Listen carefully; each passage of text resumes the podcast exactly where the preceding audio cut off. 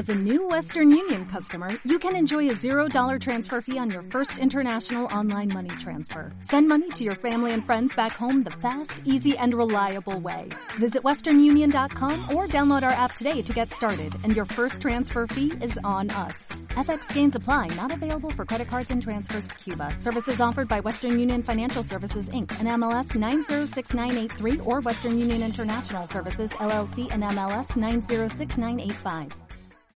Hola, I'm Romain Grosjean, and uh, I send uh, my best regards to everyone from Bandera Cuadros. Un saludo muy fuerte a todos los oyentes de Bandera Cuadros. Soy Pedro de la Rosa y desde el circuito de Barcelona-Cataluña un abrazo y conectaros a la Fórmula 1. Hola a todos, soy Carlos Sainz. Un saludo a todos los oyentes del podcast Bandera Cuadros. Un abrazo.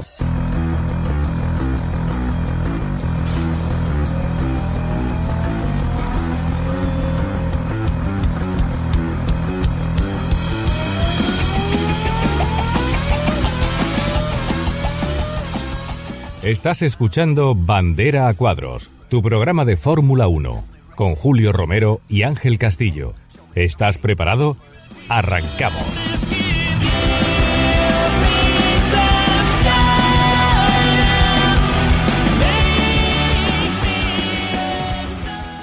Hola a todos y bienvenidos a Bandera a Cuadros, tu programa de Fórmula 1 en español.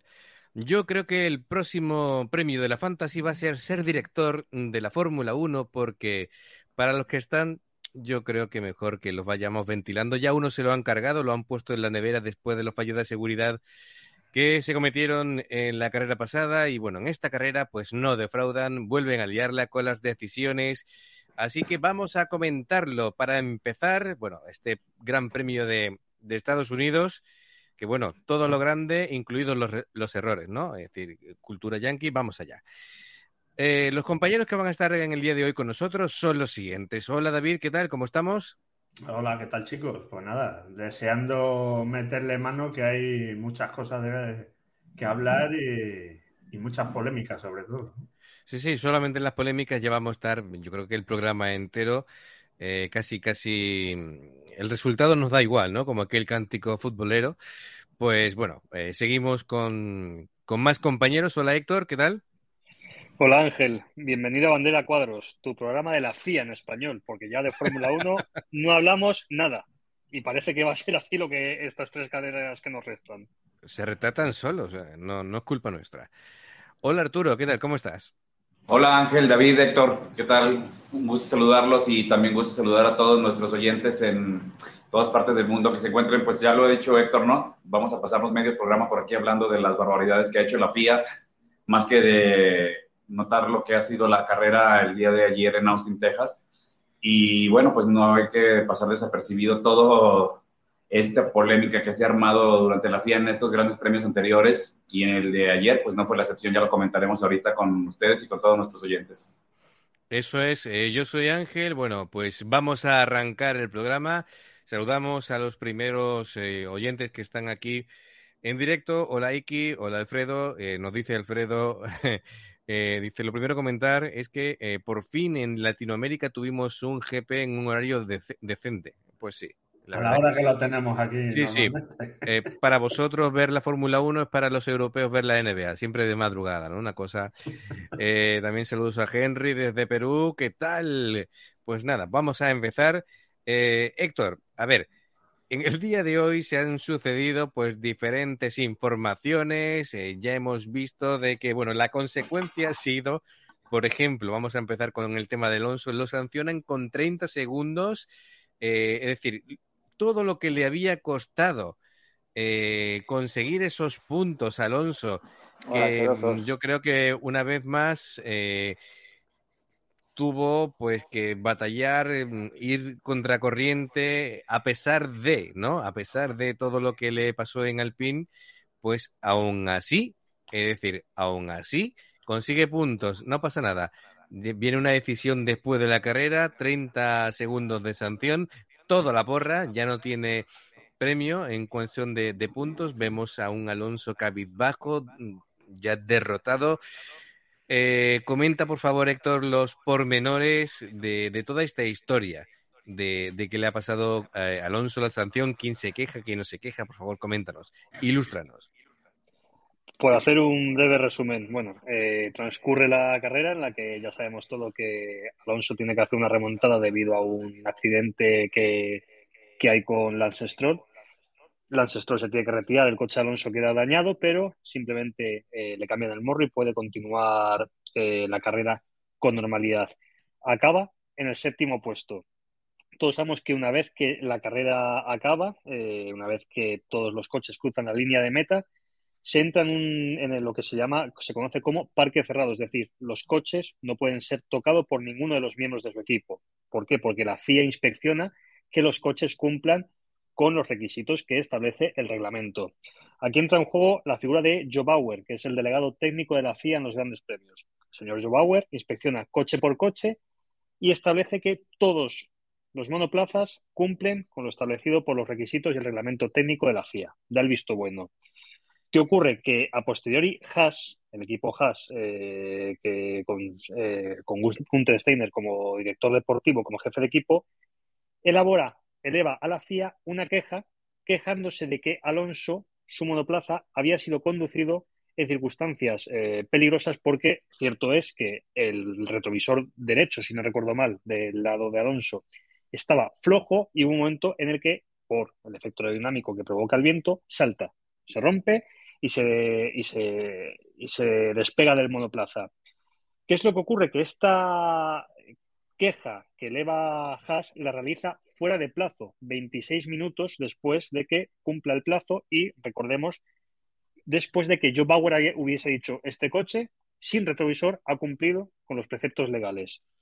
La FIA admite la queja a trámite, la analiza y no sé si como ocho o nueve horas después de acabar el Gran Premio decide que el coche Alonso había corrido en circunstancias peligrosas durante unas 34-35 vueltas y le aplica una sanción de 30 segundos. ¿A dónde lleva esto? No vamos a negar que evidentemente hubo una situación de peligro. El monoplaza Alonso estaba dañado y el retrovisor al final se acabó desprendiendo y podría haber provocado pues un golpe sobre otro piloto, etcétera, etcétera. Lo que ocurre que para, esto, para estas uh, circunstancias, la FIA tiene una técnica que es la llamada bandera negra y naranja, que se ondea a un piloto cuando su coche puede provocar eh, peligro en la pista. Esta bandera se demuestra a un piloto y significa que debe entrar a boxes o bien a retirarse o a, reparar ese daño. Alonso no se le mostró, por hacer el resumen, ni se le muestra la bandera roja, y, eh, perdón, ni se le muestra la bandera naranja y negra en ningún momento. Su coche al finalizar la carrera se declara legal y pese a que y cuando Haas realiza una queja fuera de tiempo, extemporánea, se admite a trámite y se establece que ha incumplido con la normativa de la FIA y se sanciona con 30 segundos. Pues aquí vemos una, no sé decir ya si cacicada o negligencia de la FIA, son estos señores, ya sabemos que, que nos alegran el espectáculo cada semana y nos hacen que nuestro programa quede anticuado porque nos cambian todos los resultados horas después. Y esto es lo que ha ocurrido en las últimas horas en Austin, Ángel. Bueno, por una vez me alegro de que, bueno, por los horarios de Estados Unidos, al final hayamos hecho el programa al día siguiente, que suele ser cuando, cuando son eh, programas, es decir, grandes premios en, en, México o en Estados Unidos, que grabamos el lunes en vez del domingo, como suele ser habitual.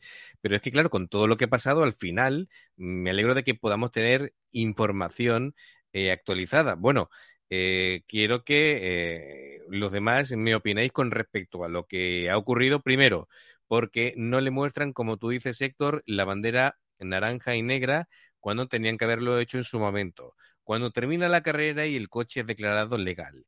Y cuando Haas se queja fuera de plazo, y fuera de plazo es cuando eh, transcurre todo y terminan sancionando a Alonso. Eh, así que bueno, ahora vamos a hacer una ronda para ver eh, qué es lo que opinan los demás. Y aprovecho, empezando por Julio, que se incorpora al programa, así que aprovecho para saludarte. ¿Qué tal, Julio? ¿Y cómo ves el tema de la polémica eh, ocasionado con Alonso? Hola, buenas tardes, Ángel, equipo. Bueno, buenas noches. Yo no estoy acostumbrado a horario.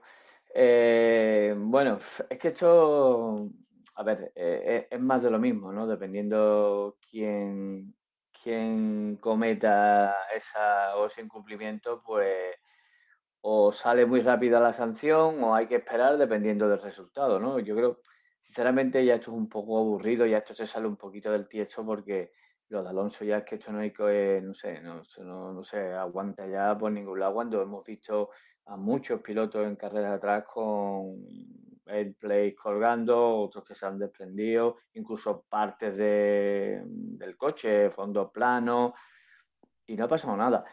Y creo que aquí es decir, hay algo más importante de lo que habéis estado antes hablando, que el tema de la bandera. La bandera está para eso. La bandera está para que si hay un coche que es inseguro, ¿vale? Eh, se le muestre que el piloto salga. Es decir, pero si a un piloto en carrera no se le ha mostrado esa bandera, yo creo que una vez que finalice la carrera no se le puede penalizar. Porque si la dirección de carrera mmm, no ha visto que ese peligro, ese coche puede poner en peligro a otros coches, se sobreentiende de que esa sanción no, no tiene ninguna base.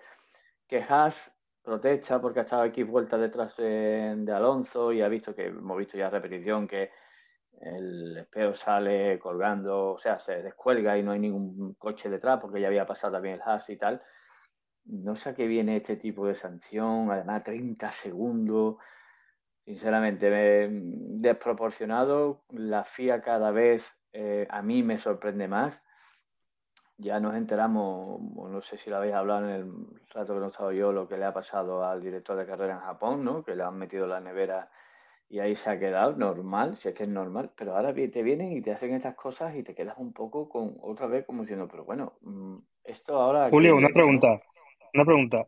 ¿Tú no crees que el momento que eh, la FIA dice todo correcto, y a las horas se les dice la CIA no está admitiendo hemos hecho mal nuestro trabajo durante la carrera. Básicamente ese es el mensaje. Lo que comento, Héctor, es que, eh, a ver, si tú ahora mismo coges, ¿no? Y dices tú, a ver, eh, yo estoy viendo la carrera, que soy el árbitro, en este caso el director de carrera, y considero que ese coche no ha puesto en peligro a nadie. Ya se ha acabado la carrera, punto y final. Otra cosa es que después de la carrera en el, en el peso, en el, no sé, en, en el checking que tengan que hacer, descubran algo que es ilegal. O el coche va a llevar menos peso de lo normal, o X, ¿no? O este alerón, o esta pieza, no la hemos comido con papa, o la han cambiado. Vale, ahí está, ahí te lo compro, ¿vale? Pues te han pillado, te han pillado.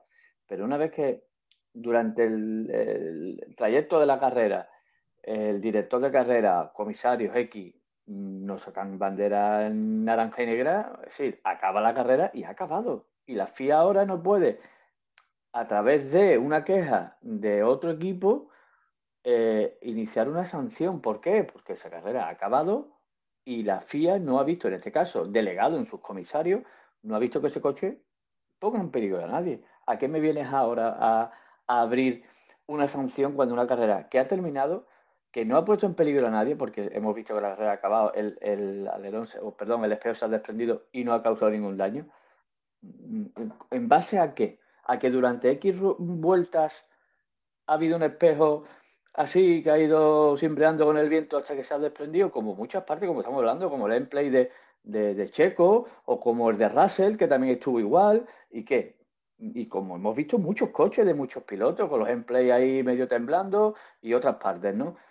Pero si no, no sé, es que ya te digo, yo sigo sin entender esa penalización porque durante la carrera, repito, no ha habido ningún toque de atención, no ha habido ninguna bandera negra y naranja, automáticamente acaba la carrera, se cierra y punto. Es, es como, por hacer un símil futbolístico, no sé, ¿no? Como que hay un penalti en un área y el VAR no lo ha revisado bien y después hay un equipo que mete otra imagen de un aficionado que se ve desde arriba, que le da y dice, oye, no, pues hay que rearbitrar. No, no, si durante el partido, con cámaras, árbitros, comisario en este caso, no se ha visto ningún peligro, ha acabado la carrera, punto y final. Por lo menos es, mi opinión. Correcto, además, eh, lo que apunta aquí el, oyente Alfredo, también no se ha puesto lo de se evaluará después de la carrera ni nada. Es decir, eh, por un lado, no se le muestra la bandera. Por otro lado, terminar la carrera se considera legal. Por otro lado, fuera de plazo la reclamación de Haas. Eh, y además, eh, hay precedentes como eh, Hamilton en 2019, eh, bueno, es decir, había más casos de Leclerc en Japón en 2019, em, en fin, había varios casos además que refrendan de que en ningún caso se le podía sancionar y de esa manera además, que hemos visto de que es mucho más barato eh, sacar a alguien de, pista y acabar con su carrera estampándolo contra el muro, por ejemplo, que eh, hacer este tipo de, acción que, repetimos, no se le ha avisado, se ha considerado que era todo correcto, termina la carrera, revisan el coche, revisan que, todo es correcto y después por una reclamación de otro equipo fuera de plazo, repetimos, fuera de plazo, se termina sancionando con 30 segundos. Inaudito. Eh, Arturo, por favor, coméntame.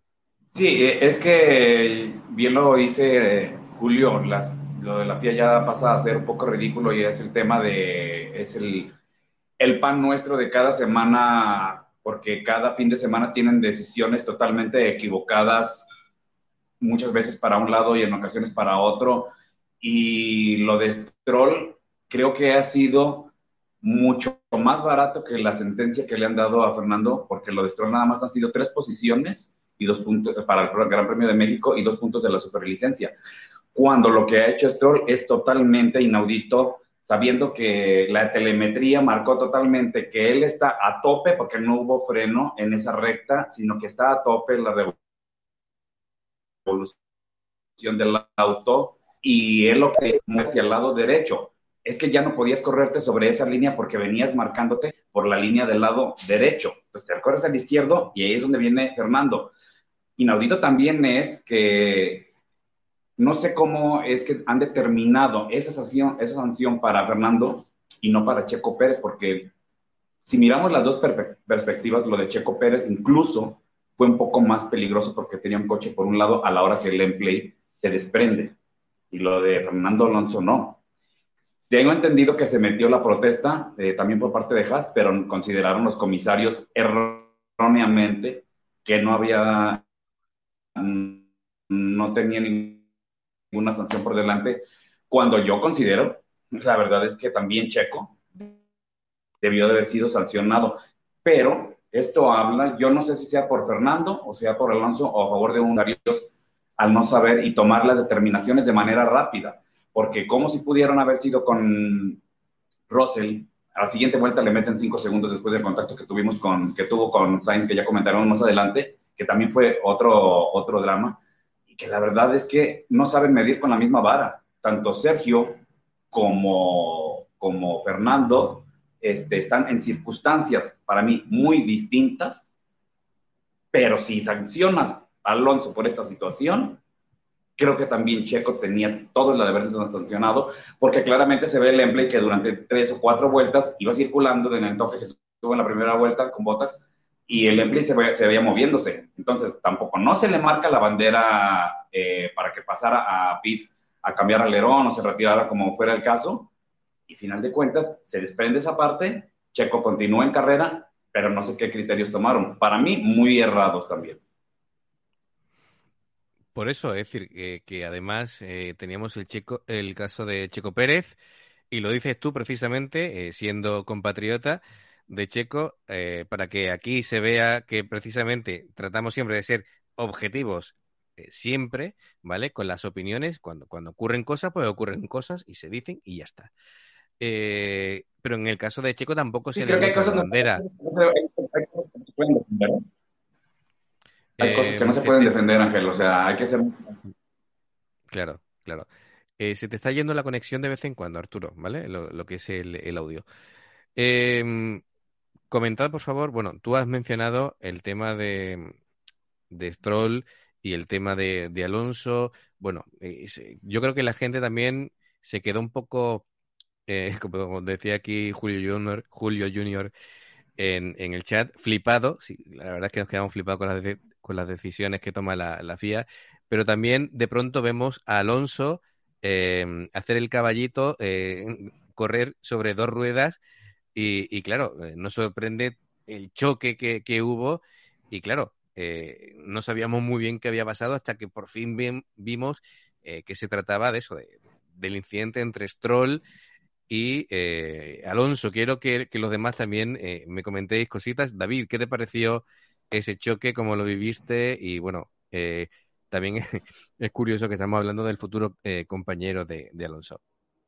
Pues nada, pues la verdad que, me sorprendió no, que no saliera volando como le pasó a Weber o como le pasó a la chica en F3, creo que fue, que se estampó allí contra... Que vemos que estos coches en el momento que se levantan del suelo es posible que salgan volando. Y, la verdad que Fernando se pegó un susto que lo dijo luego después de la carrera, que todavía tenía el susto en el cuerpo, porque claro, ya cuando se levanta el coche estás a expensas de lo que, lo que pase. En Indy normalmente se, se pegan contra las vallas, se parte el coche, hacen un 360, dan vuelta de campana, te puede pasar cualquier cosa. Tuvo suerte que hizo el caballito y se bajó el morro y raro es que no se estampara el eje trasero y se partiera, que es muy fácil. Pero vamos, el Alpine parece que está, está bien hecho. Y la maniobra que hace Stroll es que dice, es que no es la primera vez que lo hace. Yo cuando vi el accidente digo, ha hecho algo que hace siempre.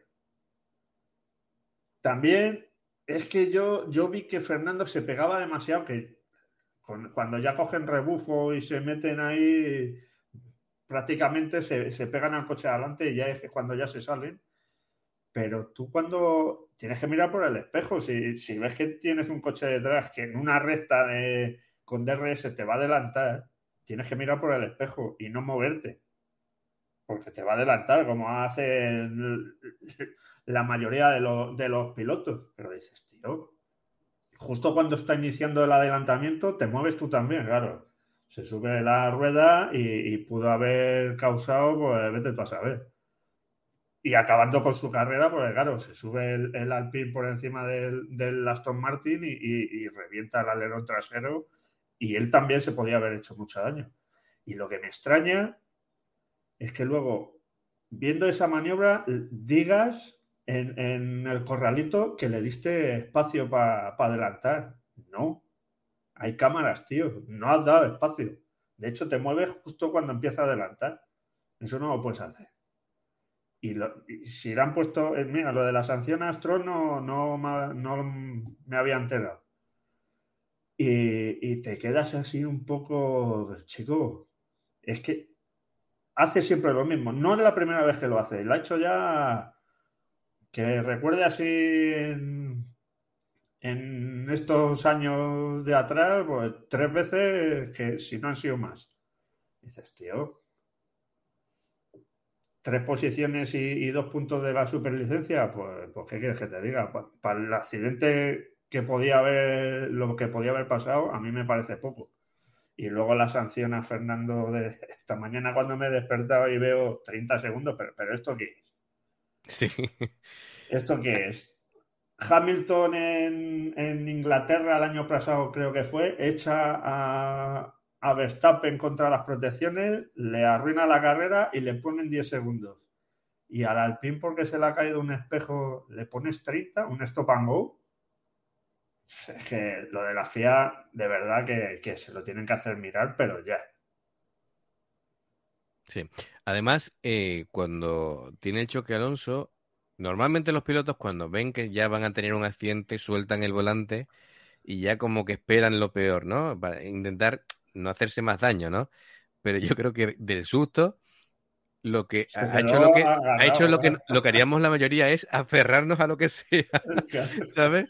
Y el pobre agarró el volante como si no hubieran mañana. De hecho, en la, en la retransmisión de, de Dazón, de La Rosa, que lo estaba viendo por la cámara subjetiva, de esto que dice, le he echado un vistazo y he visto el cielo, eh, se ha roto la cámara, no, no, que estaba casi volando Fernando y se ha quedado todo, se quedó todo asustado, dices, pero bueno, No hay más que ¿Qué te ha escuchar la radio, de, la radio de Alonso, estaba asustado cuando dice, ¿estás bien? Eh, sí, sí, eh, y lo, lo que dijo el corralito, el problema de volar no es que vueles y aterrices, es que normalmente dices, es lo que suele pasar en América, en la IndyCar, me Claro. veía contra la valla protectora y empezar a rebotar de un lado a otro, sabiendo que, encima hay coches, sabiendo que encima hay coches detrás de mí, con lo cual es que lo que puede, es que eh, sabemos lo que son los accidentes en la Indy, suelen ser muy aparatosos por muy seguros que sean, es que es para, eh, es como suelen decir, o sea, tú una vez que tienes un accidente, no sabes contra qué vas a chocar, pero dices, por lo menos voy en el suelo.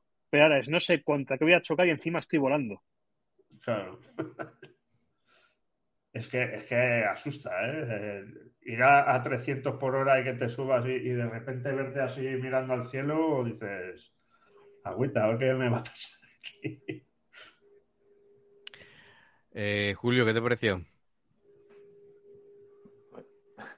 Hombre, la verdad es que la imagen es lo que comentábamos nosotros en el chat interno, ¿no? Nos acordamos de, de Weber en Valencia, porque, claro, una vez que ya el coche levanta las dos ruedas a esa altura, es, es que depende de milímetros a que haga un 360 a que baje. Es lo que le pasó. De hecho, Alonso chocó, porque eso es otra cosa que no se habla tanto, y es que si llega a bajar antes, se podía haber comido de frente lo que era la, barrera. Tuvo suerte, entre comillas, que cayó un poco después, impactó de, manera lateral. Pero incluso es lo que hablábamos antes, que cómo venían los de atrás, porque ahí la imagen, no me acuerdo de quién era, si era de Norris, no sé, Norris, una, Norris. Norris lo que vea. Y, y venían ahí, mm, claro, tuvieron que frenar. Pero es que le pasaron a una velocidad que de haber caído el coche de Alonso en medio de la pista de otra manera, bueno, afortunadamente no pasó, ¿no? Incluso la lo de, de Norris también salvo de algún que otro impacto de, de, lo que había, ¿no? Pero bueno, es que la verdad es que es lo que hablamos, estos son carreras de Fórmula 1. Yo creo que en la, en la Indy, ahora si no Arturo me podrá corregir, creo que los coches aerodinámicamente se agujerearon, que me permitan ese término, ¿vale? Los, que controlan, para evitar eso, ¿no? Para, para, evitar que el coche diera la vuelta 360. Es decir, puede elevarse, pero siempre tiende a, no sé si, o lastran con peso y aparte esos agujeros hacen que el aire, digamos, el fondo plano no consiga dar la vuelta, ¿no? Porque el aire, digamos, se mete por, por debajo, ¿no? Técnicamente, vulgarmente explicándolo, y el coche lo que con esos orificios, estuve viendo alguna vez un documental y, explicaban que evitaban que el, coche se levantaba, pero siempre tendía otra vez a caer, ¿no? Por eso muchas veces cuando salen volando se ve, se queda, impacta o cae. Creo que es así, ¿no, Arturo? O algo así escuché. Sí, pero las salidas están en la parte de donde están los pontones para que son las entradas de, aire. Eh, el aire que viene también para la toma de refrigeración. Están los dos como agujerados, vamos a decirlo en ese término, que sirve precisamente para eso, para que en cuanto haya un levantamiento, que sobre todo es en las curvas, como Indianápolis, la sustentabilidad lo baja inmediatamente porque recordemos que en la curva es donde mayor eh, downforce agarra, se levanta el coche y es donde precisamente por eso había ese aparatoso accidente de Dan Weldon donde perdió la vida, que si hubiera existido, eso en ese momento, esas escapatorias de aire, el auto hubiera bajado, no hubiera pegado y el accidente hubiera sido mucho menor. Pero tienes toda la razón. La verdad es que ha sido como eh, un poco aparatoso también lo de Alonso. Y si consideramos que en la parte donde pega Alonso, en la parte derecha del rey, cinco metros antes estaba la escapatoria. Si entra en la escapatoria ahí, la situación hubiera sido todavía mucho mayor. Y déjame decirte otra cosa de los que venían atrás, Gasly es el único de los pilotos que no frena. O sea, lo escuché así totalmente, lo escuché y, sigue a tope hasta llegar a la curva cuando vio que ya se estaba marcando o le estaban indicando el, que iba a haber safety car, hasta que no se indicó el safety car, es cuando bajó la velocidad. También lo de Gasly pasa a ser un poco extraño, ¿no? Porque está viendo que es un accidente aparatoso, pero pasó a tope. Otra cosa que no hubo ni siquiera por revisar cuando en días pasados eh, en Suzuka había tenido ese exceso de velocidad con la grúa enseguida.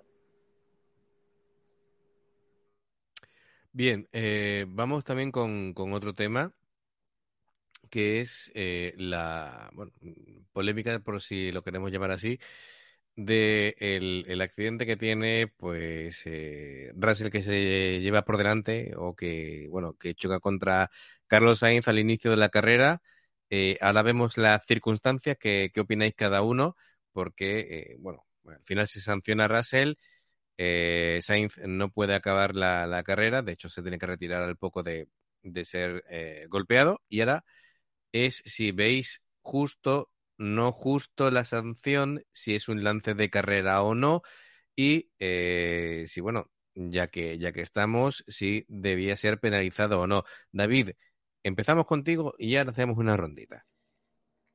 Pues nada, a ver. Yo en esa primera curva, encima que por lo visto tiene varias trazadas, en la, salida y van todos apelotonados. Este, Verstappen adelanta a Carlos, Carlos intenta alargar la, la frenada, pero ve que se va a salir y, para coger la tracción, hacerle, no sé cómo se llama la, maniobra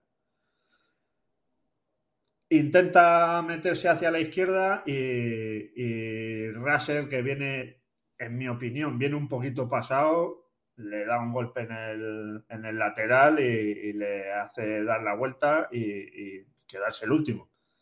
Lo que yo no, no vi, ¿por qué pincha a Carlos? Porque lleva un pinchazo, por lo visto.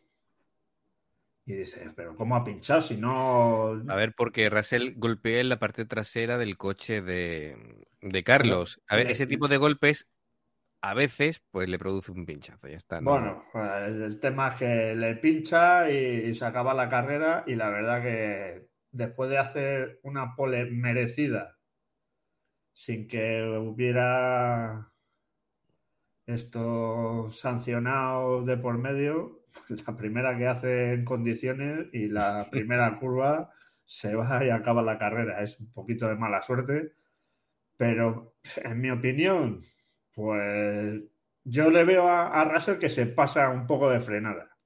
También es un poco rara la, la trayectoria que, que, sigue Carlos. Cinco segundos le ponen de sanción, pues en la primera curva a lo mejor yo no se la hubiera puesto porque en la primera curva y sobre todo en este, en este circuito que está ahí un poquito en cuesta y no ve la curva, pues ahí se meten todos a piñón y, yo creo que había tres en paralelo, un poquito por detrás de, de Russell, así que yo a lo mejor no le hubiera puesto los cinco segundos. Pero luego él, como señor que es, le pide disculpas a Carlos y mira, cinco segundos, al final no sé si acaba, acabó cuarto, creo. Cuarto, cuarto, sí, cuarto creo que acaba. Vale. No le tengo, no lo tengo yo ahora mismo. Quinto. Ah, bueno, que al cuarto acabó Checo, es verdad. Muy bien. Pues... Eh, entonces, eh, ¿consideras que es un lance de carrera? Yo de pienso que sí. Eh, lance de carrera, porque en la primera curva la verdad que es un poco. Tampoco. Él va un poco frenado y Carlos que hace la trazada un poco rara, pues eh, golpe y trompo y, y, hasta luego, Carlos. Perfecto, vamos, no, no fue nada ni mucho menos intencionado, no hizo tampoco Russell una cosa rara, sino básicamente se lo vio encima. Bien, bueno, vamos a ver si todo el mundo opinamos lo mismo o hay opiniones diferentes. Eh, venga, ¿quién, ¿quién se lanza para comentar el tema de Russell? Yo mismo, joder. Y sin que, Julio, nos baja la pistola, ¿eh? No la cargues. A ver, yo... Aquí habría un debate muy interesante que... habría un debate muy interesante que es, como ya ha ocurrido muchas veces, que un piloto echa otro de pista, el piloto agredido tiene que abandonar el Gran Premio y el otro, pese a la sanción, consigue acabar la carrera. Habría que plantearnos si conllevaría en este caso hacer sanciones a la carta dependiendo de las circunstancias. Pero esto hoy en día no creo que sea un melón que se debe abrir porque bastante está la FIA, bastante tiene la FIA encima como para meter un melón de este tipo. Entrando en el, en el incidente en sí, yo siempre digo, primera vuelta, 20 coches pasando a la vez, intentando pasar a la vez por el mismo sitio, en primera posición, hay que ser más permisivo, etcétera. Yo sí creo que la sanción fue justa y que solamente cinco segundos fue justa, porque me parece que hay una gran diferencia entre que golpees levemente pues, eh, la parte trasera de un coche o su neumático a directamente embestir, que es lo que hizo Russell. Entonces creo que merecía la sanción, no una sanción muy elevada por ser la primera vuelta, tampoco lo hizo adrede ni nada por el estilo, Mala suerte que él pudo continuar en carrera y Carlos no. Esas son circunstancias. Podría haber acabado al revés o que los dos continuasen o que los dos hubiesen acabado fuera de carrera, pero sucedió así. Eh, el único que es que creo que Russell pues, ha tenido algún incidente igual en esta temporada, ha tenido algún lance que ha sacado a un piloto de pista. Ojo, no porque sea mal piloto ni nada, sino porque al final está en su cuarto año de Fórmula 1, primero en un equipo importante y está todavía evidentemente aprendiendo y esto lo necesita para aprender. Pero es cierto que Carlos, que esa curva tiene muchas trazadas y que Carlos coge una trazada que es anormal para lo que se como no es la no es la trazada ideal, pero Russell le embiste eh, y ya está. Hubo mala suerte, fue sancionado, uno acabó fuera y el otro pues pudo acabar quinto. Ya está, hay que pasar página y para el siguiente Gran Premio seguramente opinamos más vehementemente porque ninguno está luchando el mundial. Si hubiese una circunstancia tipo Hamilton Verstappen el año pasado, pues estaríamos llevándonos las manos a la cabeza, etcétera. Pero bueno, eh, creo que fue un incidente de carrera, pero que debió ser sancionado porque hubo un exceso de confianza por parte de Russell que, en mi opinión, queda aprobado por el tipo de golpe que, que, que realiza sobre Carlos Sainz. Y ahora, Julio, me encomiendo, encomiendo mi alma a tu destino. Dale, Julio. No, no, a ver, que, aquí cada uno que opine lo que quiera. Yo solamente ayer eh, te puse mi opinión y hoy, curiosamente, pilotos han, bueno, es que han dicho hasta los puntos y los comas igual que te dije yo ayer. Es decir, a ver, eh, hay que saber diferenciar entre llevarse un piloto por delante porque estás luchando, bloqueas ruedas estás tú luchando con él en la vuelta 53 y te lo comes con papa y lo echas, a la primera vuelta, perdón, a la primera curva donde sale la manada, como le digo yo, de News, que eso van todos a todos por hora y, y en el caso este que estamos hablando, ya de por sí, si vemos la repetición, como dices, Carlos traza el lazo, que le llaman, que intenta abrirse un poco más para traccionar mejor y adelantar a, a Verstappen. Claro, eso lo haces en la vuelta 43, perfecto, pero lo haces en la vuelta 1, que vienen 16 eh, o 18 morlacos a X velocidad, ¿no? Encima, eh, Russell con Hamilton, que se están peleando por esa eh, posición, claro, se meten en la curva y se encuentran a un Sainz que vuelve a, digamos, la trazada encontrándose a Verstappen. Pues claro, es lo que hablamos. Lo que quiere hacer Carlos es traccionar mejor para adelantar por fuera, pero claro, no cuenta que por aquí viene la gran manada que hace.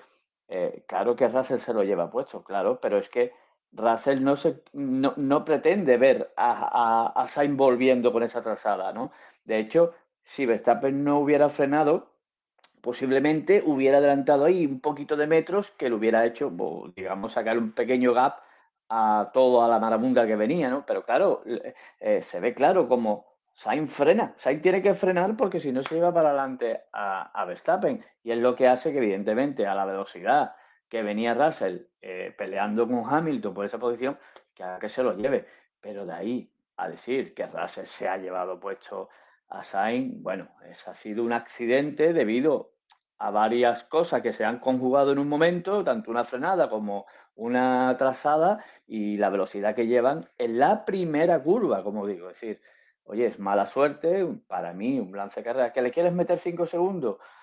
Bueno, tampoco nos vamos a poner mm, aquí con escudo y lanza en defensa. No, porque ha habido un accidente y se puede interpretar que Russell ha ido más rápido normal y ha impactado, pero también hay varios factores que condicionan ese accidente, como es otra trazada, como es una frenada que tiene que hacer. Si tú coges telemetría, vas a ver cómo Carlos Sainz frena. Frena, Carlos Sainz tiene que frenar para no comerse y una cosa, yo te compro lo que dices tú, que dices, mm, Carlos Sainz toma una trazada anormal que estaría bien en la vuelta por 43 y tiene que decir, ojo, que estoy en la primera curva de la primera vuelta. Tengo que, tengo que pensar que si asumo este riesgo puede ocurrir algo porque vienen, como dices tú, los monarcas por detrás. Pero por esa regla de tres también Russell tiene que decir, si yo me intento meter por esta zona, que tampoco es la trazada habitual, puedo encontrarme un piloto que intente hacer lo que dices tú, que es lo que pretendía Carlos. Carlos pretendía tener una salida, de una tracción más rápida para intentar adelantar a Verstappen. Bueno, Russell, ojo, y todos los pilotos. Claro, ahí está la diferencia en que Russell no espera. le ha pasado a Russell como le pudo pasar a Hamilton o a otro. Es decir, ha tocado Russell porque aquí va por medio porque, digamos, es de los top, ¿no? De los, digamos, los Mercedes están arriba, pero podría haber sido un Aston Martin, ¿qué te digo yo? Es decir, ¿por qué? Porque si lleva su trazada, porque él está luchando con Hamilton. ¿entiendes? Él está luchando su posición por Hamilton en una salida. Llegan a la primera curva y lo que no se espera, mira cómo con Verstappen no le pasa. ¿Por qué? Porque Verstappen ya había sacado su gal correspondiente. Y lo lógico es que Carlos también, Carlos apuesta por otra trazada, oye, que es completamente legal, pero te arriesgas a que pase, a que pase algo así. Yo, por ejemplo, tú lo comparas con lo que pasó con Botas, ¿eh? cuando se llevó a los dos Red Bull. ¿Os acordáis cuando se llevó Botas a los dos Red Bull? Es decir, vale, estaba lloviendo, frena, pum, bolos, ¿vale? Ahí hay unos bolos, un strike. Mm, ahí todavía mm, te lo puedo medio comprar. Julio, pero para que, para que Sainz pudiera haber eh, tenido la oportunidad de tener mejor tracción a la hora de la bajada en la primera curva, se tendría que haber pegado más a la derecha y siguió conservándose por el carril del medio. Entonces ahí ya no, hubiera, no, no hay sentido. No puedes tener tu mejor tracción cuando haces una curva muy cerrada, pero te sigues manteniendo sobre esa curva. Entonces, para tú poder ganar, referente a lo que dice Héctor, es que tienes que, si ya ves que te pasaron por el lado izquierdo, ok, me abro un poco y ahí es donde me encajo, porque incluso ahí le hubiera ganado ya, aunque por muy tarde hubiera ido Russell, le hubiera podido ganar la, bajada eh, Carlos Sainz. Sí, pero yo creo que Carlos hace eso porque se encuentra, alarga mucho la, frenada y cuando coge la tracción eh, se encuentra Verstappen y yo creo que se abre un poco para no darse con él. Y en, el momento, en ese momento llega Russell y, le embiste. Es que es la primera curva.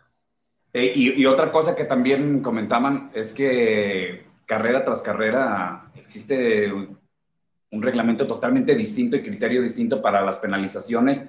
Ustedes, Julio, sobre todo por ahí, este, podrá explicarme que es experto en el tema, pero yo no sé si exista, es una pequeña comparación, exista un libro, lo analizaba anoche mirando otras categorías, pero existe un libro establecido para las sanciones. Entonces, si tú te basas en este libro más o menos referente, porque la Fórmula 1 tiene más de 70 años por ahí, pues entonces vamos revisando qué tipo de sanción amerita cada circunstancia, porque cada, cada, cada, temporada tenemos circunstancias que son muy parecidas, Julio. Entonces, si tú revisas y dices, bueno, lo permito no lo permito, fue un lance de carrera, no fue un lance de carrera, pero ya existe, pero inventar sanciones, así como pasó lo de Carlos y así como pasó lo de Checo que no fue sancionado y como pasó lo de Alonso, es que ese es el problema que tenemos en la actualidad con el reglamento. No sé, no sé Julio, perdona que, te interrumpa, pero no sé si existe un reglamento en mano que se reúnan los comisarios y digan, señores, aquí está bien dicho y bien estipulado. El problema es precisamente eso, que hay un reglamento y que no se aplica. Eh, lo que no es posible es que eh, la gente de a pie tenga más claro el tipo de, de cosas que hay que ir aplicando, como lo de la bandera naranja y negra la mayoría que, que se ha aficionado a la Fórmula 1 sabía lo que había que aplicar en cada momento, ¿vale? Y lo que no se entiende es que gente experta, ¿vale? Resulta de que o, van tarde o no lo aplican. Y después aplican cosas a de tiempo, es lo que no se entiende. Eh, Julio, querías decir, ¿no? Sí, eh, evidentemente, como bien dice Arturo, hay un reglamento, pero hay gente que lo interpretan, como todos los reglamentos en todos los deportes, y por eso cada árbitro, por decir otra vez sin futbolístico, se le critica porque puede ser más duro o no, ¿no? Eh, eh, incluso, incluso, fijar hasta qué punto llegan que antes de cada gran premio suele haber un briefing entre el director de carrera con los jefes de equipo y con los pilotos, para decir, señores, a ver, que si os salís en la curva tal, los límites de pista es este Ojo, que hay un volardo. Tenéis que coger el volardo por la izquierda. Después, ¿cuántas veces lo vemos, Arturo? Que se sale uno y coge el volardo por la derecha, otro se lleva el volardo por encima. Dicho en un briefing previo, no viene en el reglamento. Es decir, viene en el reglamento y aparte dice, señores, que tenéis que hacer esto, esto, esto, esto, esto. Y después, mm, acordaros del famoso cuando iban tras Hamilton, que se metió, se metió por la línea continua. No puedes hacer eso, entró. Bueno, no, en fin, ahí ya salieron que si eso no se puede hacer, ¿qué tal? Eh, lo que hemos vivido a Gasly se le ha se le ha penalizado por no dejar en el safety car en este gran premio otra vez los 10 coches, como le pasó a Checo. Bueno, a Gasly se le sancionó en el momento, bueno, en el momento, mm, seis minutos después, no lo sé exactamente, pero me voy a Checo acordaros que lo estuvimos aquí discutiendo como tantas penalizaciones. No, eh, incidente anotado se valorará después de la carrera. Pero ¿cómo que se valorará después de la carrera? página número 56. Usted no deja 10 un coche de, de diferencia o de gap con el safety car. Y sale un comisario que tiene entre 40 y 60 monitores y dice 1, 2, 3, 4, 5, 6, 7, 8, 9 y 10. Este hombre no lo ha respetado. Dice, bueno, pero después lo valoraremos. Pero ¿por qué tienes que valorar? Y malinterpreta Julio para que si no castigas al piloto y si no eres coherente con todos los pilotos a la hora de las sanciones, se malinterpreta para otras este, penalizaciones. Y después ay, nos toca que tenemos que hablar de situaciones de pues porque a unos sí y porque a otros no, pero es que ese no es culpa del piloto, tampoco vamos a ocupar a ninguno de los pilotos. El piloto va a manejar donde le indiquen bandera roja y negra, se va a tener que meter, donde le indique el ingeniero algo, es problema de la FIA. Y, bueno, y comenta también eh, aquí una, una oyente, Iki, dice, y siempre favorecen a los mismos. Así que bueno, no solamente de que eh, dependiendo si es de uno o de otro, varía bastante el criterio de la FIA, sino que además, bueno, pues eh, se queja de que siempre favorecen a los mismos, ¿no? Ya sabemos este año por dónde tocan eh, las tornas y bueno, pues... es que, Ángel, el otro día, no sé si fue en Japón, cuando le ponen la sanción a, a Checo por lo de los 10 coches en el safety car, en la siguiente carrera lo hace Verstappen y no le ponen sanción. Y dices, pero vamos a ver, o sea, le pones a su compañero en la carrera anterior cinco, cinco segundos, creo que fueron, por hacer eso y a, y a, Verstappen no se lo hace. ¿Por qué? ¿Porque es el campeón del mundo o va a ser campeón del mundo o, qué es esto?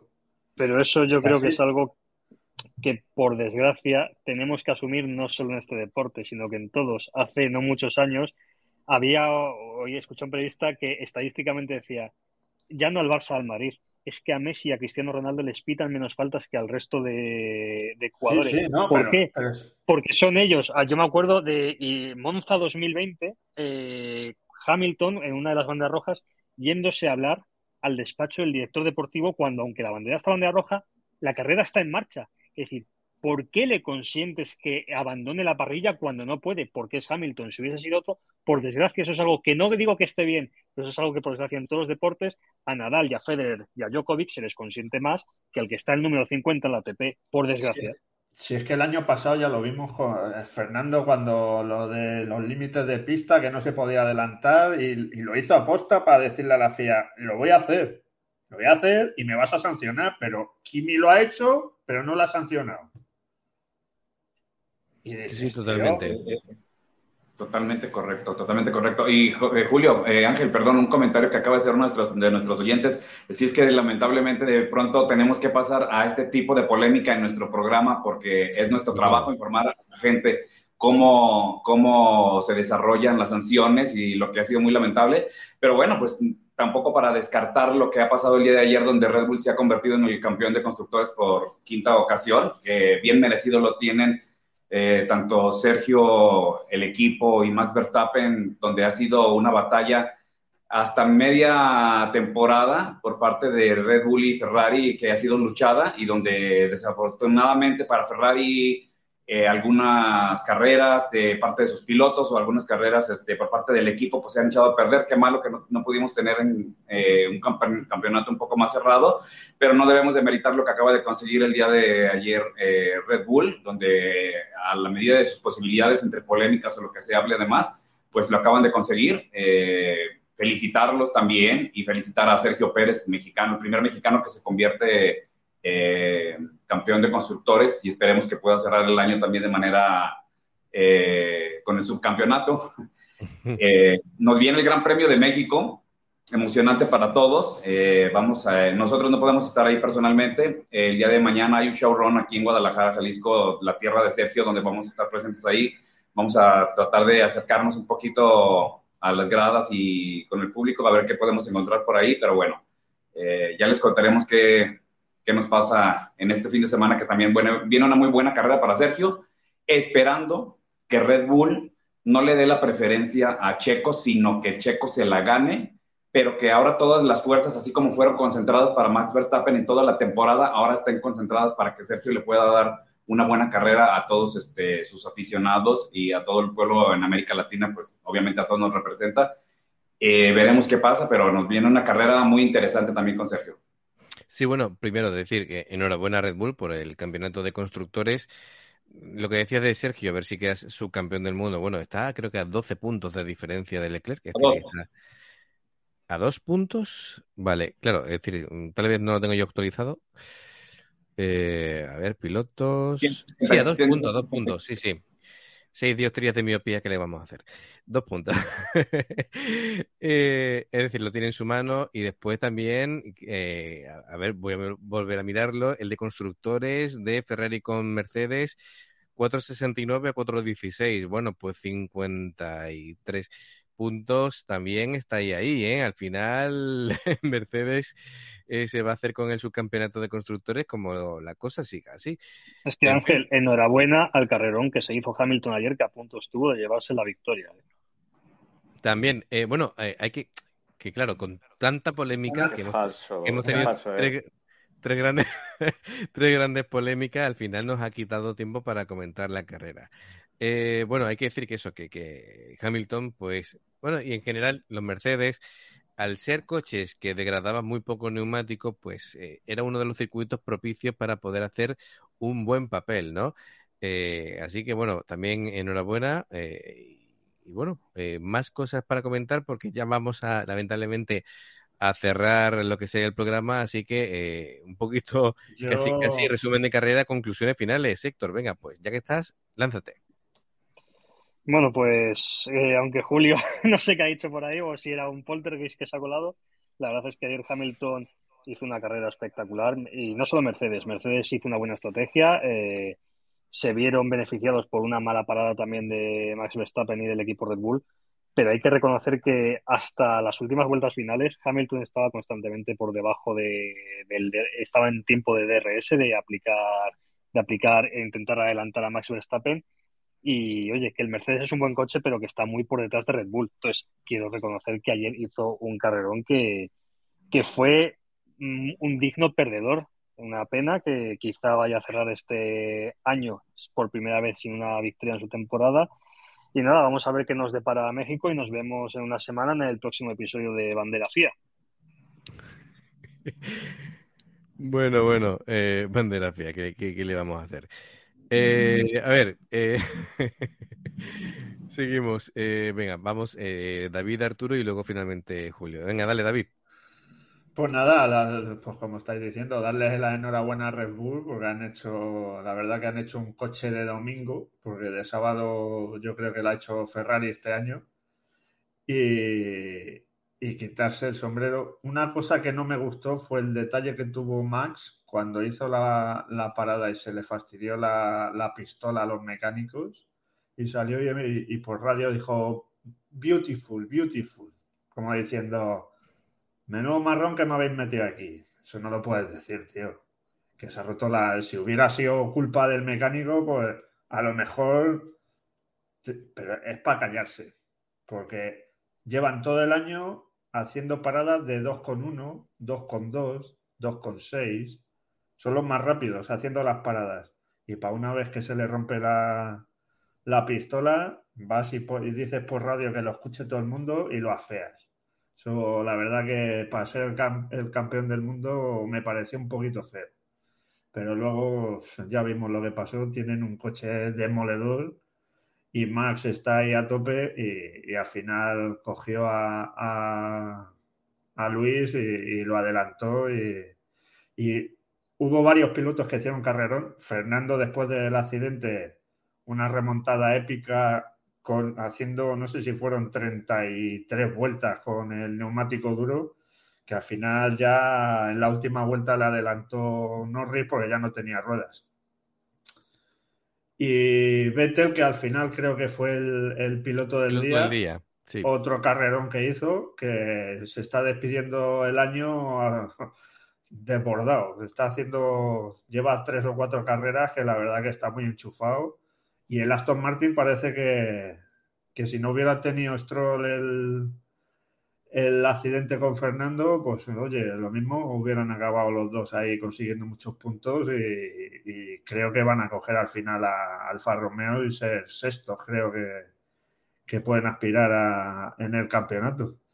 Y nada, veremos si, si en la siguiente carrera en México le hacen un favorcito a Checo que, después de la de Barcelona yo creo que, se merece que, que, este, sobre todo ahí con sus paisanos, que le, hagan una carrera a su gusto no, estoy, de acuerdo porque como gane Checo Pérez en México el domingo, el lunes no se levanta a trabajar nadie en México, porque se cogen una cogorza que dura hasta el...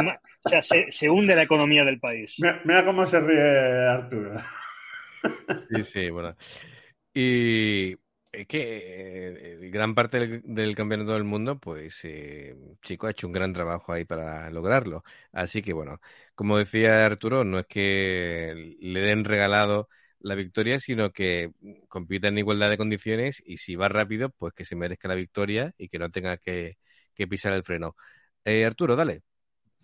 Claro, claro, esperando que tenga Checo una carrera decente donde pueda, pueda pelear sin que le regale nada. Y bueno, de todas maneras, eh, referente a lo que ha sido este Gran Premio de Austin, destacar que Checo, a pesar del problema que tuvo en el gameplay, eh, pues tuvo que ir trabajando con el diferencial toda la carrera y logra hacer un cuarto puesto muy decente. Estuvo a nada de quedarse con el tercer lugar de Leclerc, pero aún así viene acostumbrándonos, Sergio, a que los finales de temporada siempre son muy buenos para él. Creo que un tercer puesto en Austin hubiera sido eh, un buen regalo para todos antes de presentarse aquí en tierras mexicanas. Y finalmente se queda a dos puntos de Leclerc, lo que mantiene, mantiene aún eh, la batalla por el subcampeonato. Vamos a ver qué nos depara México, esperando que todo, todo, todo salga muy bien y donde tengamos una lucha eh, buena, que no haya fallas por parte de la FIA, que en la siguiente carrera hablemos más de automovilismo y de los resultados de las batallas eh, puras del pure racing que a todos nos gusta, en vez de estar hablando de estas situaciones de la FIA, que la verdad ya semana tras semana pues es algo que ni nuestros oyentes ni nosotros eh, quisiéramos hacer, pero tenemos que informarlo a ustedes como tienen que hacer. Y bueno, pues prepararnos, prepararnos para lo que viene el Gran Premio de México y muchas gracias a todos nuestros oyentes por por escucharnos. Acuérdense de dar compartir, un like por ahí y con eso nos ayudan bastante a que sigamos eh, esforzándonos, aunque sobre todo los chicos allá, todos ustedes en Europa, que ya es muy tarde. Eh, lo hacemos con cariño, lo hacemos con mucho gusto y muchas gracias a todos por el apoyo. Muy bien, Julio, dale. Bueno, eh, me ha quitado medio discurso David Moreno. Eh, quería yo comentar. Hombre, sí, porque me, eh, sinceramente del Gran Premio, pues, a ver, sí que estuvo bien, como comentaba esto, ¿no? Vimos a un Hamilton peleón. Sí que es verdad que el coche no, no da para más. yo creo que que Red Bull está muy, muy, pero que muy por encima, ya no solo de Mercedes, sino incluso de Ferrari de cualquier coche, y sabíamos que esto era, salvo que llegaran ahí a la última vuelta que pudiera sacar la uña Hamilton, sabíamos que, que Verstappen iba, a adelantar sí o sí, ¿no? Eh, hombre, por supuesto, evidentemente, siempre felicitar a, Red Bull por ese mundial de, constructores y, por supuesto, Checo Pérez, que tiene gran culpa de que, de que eso ocurra, ¿no? Y claro, muy, muy feo el, el detalle de Verstappen cuando ya eres campeón cuando tu equipo te ha hecho campeón, ¿no? Que falle una pistola, que es algo mecánico, o sea, es algo que le puede pasar no solo a ese hombre, sino a cualquier equipo, como si, yo sé, como si se rompe un gato, que tantas veces vemos. O sea, son cosas, errores mecánicos, ¿no? Si me apuras que incluso el equipo es ajeno a eso. Eso es eh, cada X por estadística, cada X tiempo, el motorcito de la pistola o el hidráulico falla y punto, y no pasa nada, ¿no? Para que salgas diciendo, pues, beautiful, beautiful, es decir, eh, me pareció una falta de respeto hacia el equipo y, hacia todos los trabajadores que te han hecho campeón, ¿vale? Y que evidentemente no tienen, en esto no tienen culpa ninguno, ¿no? Porque eh, igual que cuando te han puesto una buena estrategia y has ganado gracias a esta, estrategia, ayer falló una pistola, como podría haber fallado otra cosa, ¿no? Y creo que me, me pareció de... Eres campeón de Fórmula 1. Hay muchos chiquillos que te están siguiendo, hay muchos chiquillos que te, que te admiran, ¿no? Y tienes que dar un ejemplo, ¿no? Tienes que decir, nosotros, yo mismo, todos hemos criticado cuando Hamilton gana y le da las gracias al equipo y cuando se equivocan dicen, oh my God, really, ¿no? Como diciendo, ¿qué, habéis hecho? Tantas veces. me parece muy feo, pero todavía me parece peor en un piloto como Verstappen que acaba de ganar un mundial, que te ha dado tu equipo hecho y que le dé esa palabra, ¿no? Simplemente para mí es algo que está fuera de tono y que no, no debería de haber ocurrido, ¿no? Y por los demás equipos, hombre, lástima que Leclerc no pudiera hacer algo más, porque como siempre decimos, esperamos que, que Ferrari llegara un poquito más peleón, pero vemos que ya de donde no hay no, no se puede sacar. Y cuidadito con Mercedes, que como decimos, están ahí cada vez más cerca y veremos el subcampeonato si lo acaba llegando Ferrari. ¿no? Yo solamente espero ya para acabar que Checo gane en México porque se lo merece. Yo ya lo dije al principio de temporada, para mí se merecía más, pero bueno, espero que acabe con, poniéndose broche, ganando en México en su tierra y que por supuesto nosotros aquí vamos a celebrar igualmente. Bien, bueno, pues toca ya la despedida del programa. Como siempre, le mandamos nuestro recuerdo y abrazo a Freddy, ¿vale? Que siempre eh, está presente con nosotros, aunque no pueda participar. Y nada, nos despedimos ya, nos veremos en el Gran Premio de México. Gracias Arturo, David, Héctor, Julio, yo soy Ángel. Gracias a todos los oyentes. Y como decía Arturo, si podéis, nos ayudáis dándole a me gusta, compartiendo el programa, etcétera, etcétera. Y así, más aficionados a la Fórmula 1, pues puedan también disfrutar de la información de, de analizar las carreras. Así que nada, un abrazo muy grande a todos y nos escuchamos muy pronto. Hasta luego. Hasta luego, chicos.